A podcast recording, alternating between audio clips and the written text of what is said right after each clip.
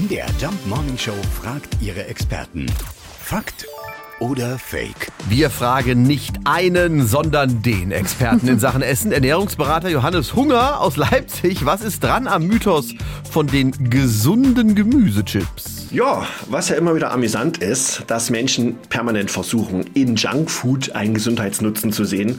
Und da muss man einfach den Zahn ziehen. Es gibt keine gesunden Chips, es gibt auch keine gesunden Hamburger, weil die jetzt vegan sind oder gesunde Kakaoschokolade. Das ist alles Quatsch.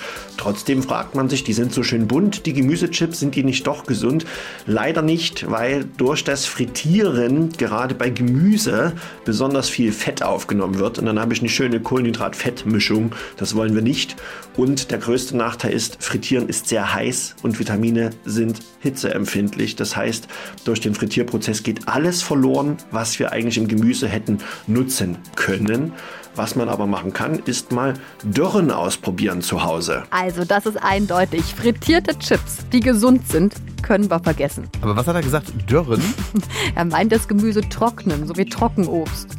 Okay, ich merke mir neben Karotten eine Wäscheleine und äh, Klammern kaufen. So, so funktioniert's. Fakt oder Fake? Jeden Morgen um 5.20 Uhr und 7.20 Uhr in der MDR Jump Morning Show mit Sarah von Neuburg und Lars Christian Kade.